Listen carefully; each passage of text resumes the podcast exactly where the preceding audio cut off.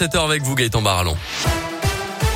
Et on débute avec le trafic. Vos conditions de circulation, ça se passe bien actuellement autour de Lyon. Léger ralentissement à vous signaler seulement sur la 47 à hauteur du pont de Givor à la jonction avec la 7 et la 46. À la une J-5 avant Noël et à l'approche des fêtes de fin d'année, les contrôles augmentent fortement dans les grandes surfaces. Provenance des produits alimentaires et des viandes, vérification des prix et des promos en cours. Tout est passé au peigne fin par la DDPP, la direction départementale de la protection des populations du Rhône. Depuis un peu plus d'un mois, les agents sont sur le terrain. Ils ont déjà procédé à 150 contrôles dans le département, même si des vérifications ont bien sûr lieu tout le reste de l'année.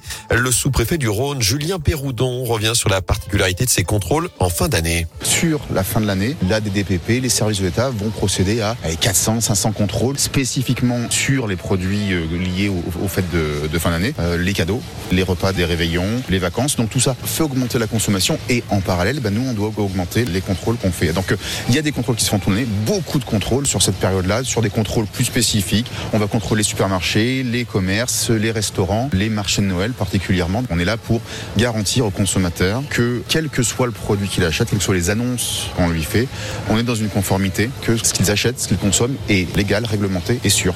Et l'opération de contrôle des fêtes de fin d'année se poursuit même après les fêtes jusqu'à la mi-janvier.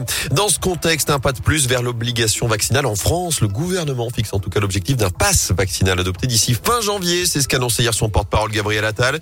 Face à la cinquième vague de l'épidémie de Covid, Jean Castex avait précisé vendredi que le pass sanitaire allait donc évoluer en début d'année prochaine.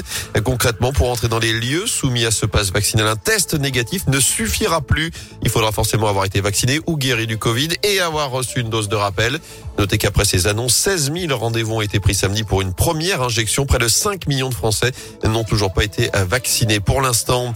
En bref, des policiers municipaux prêts à partir à Rieux. D'après le programme, un équipage de la police municipale a été encerclé et caillassé samedi en fin d'après-midi rue Jules Michelet. Ils ont dû sortir de leur véhicule pour mettre leurs agresseurs en fuite. Il n'y a pas eu de blessés.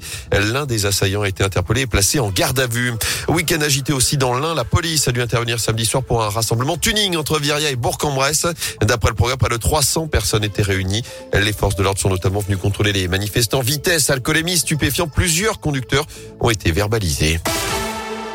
En foot, quelle suite après le fiasco entre le Paris FC et l'OL Une réunion est prévue aujourd'hui à la Fédération française de football alors que la rencontre a été interrompue vendredi soir après des débordements en tribune. Notez que le vainqueur de cette rencontre ira affronter Nice le 2 ou 3 janvier en 16e de finale. Le tirage au sort a été effectué hier soir.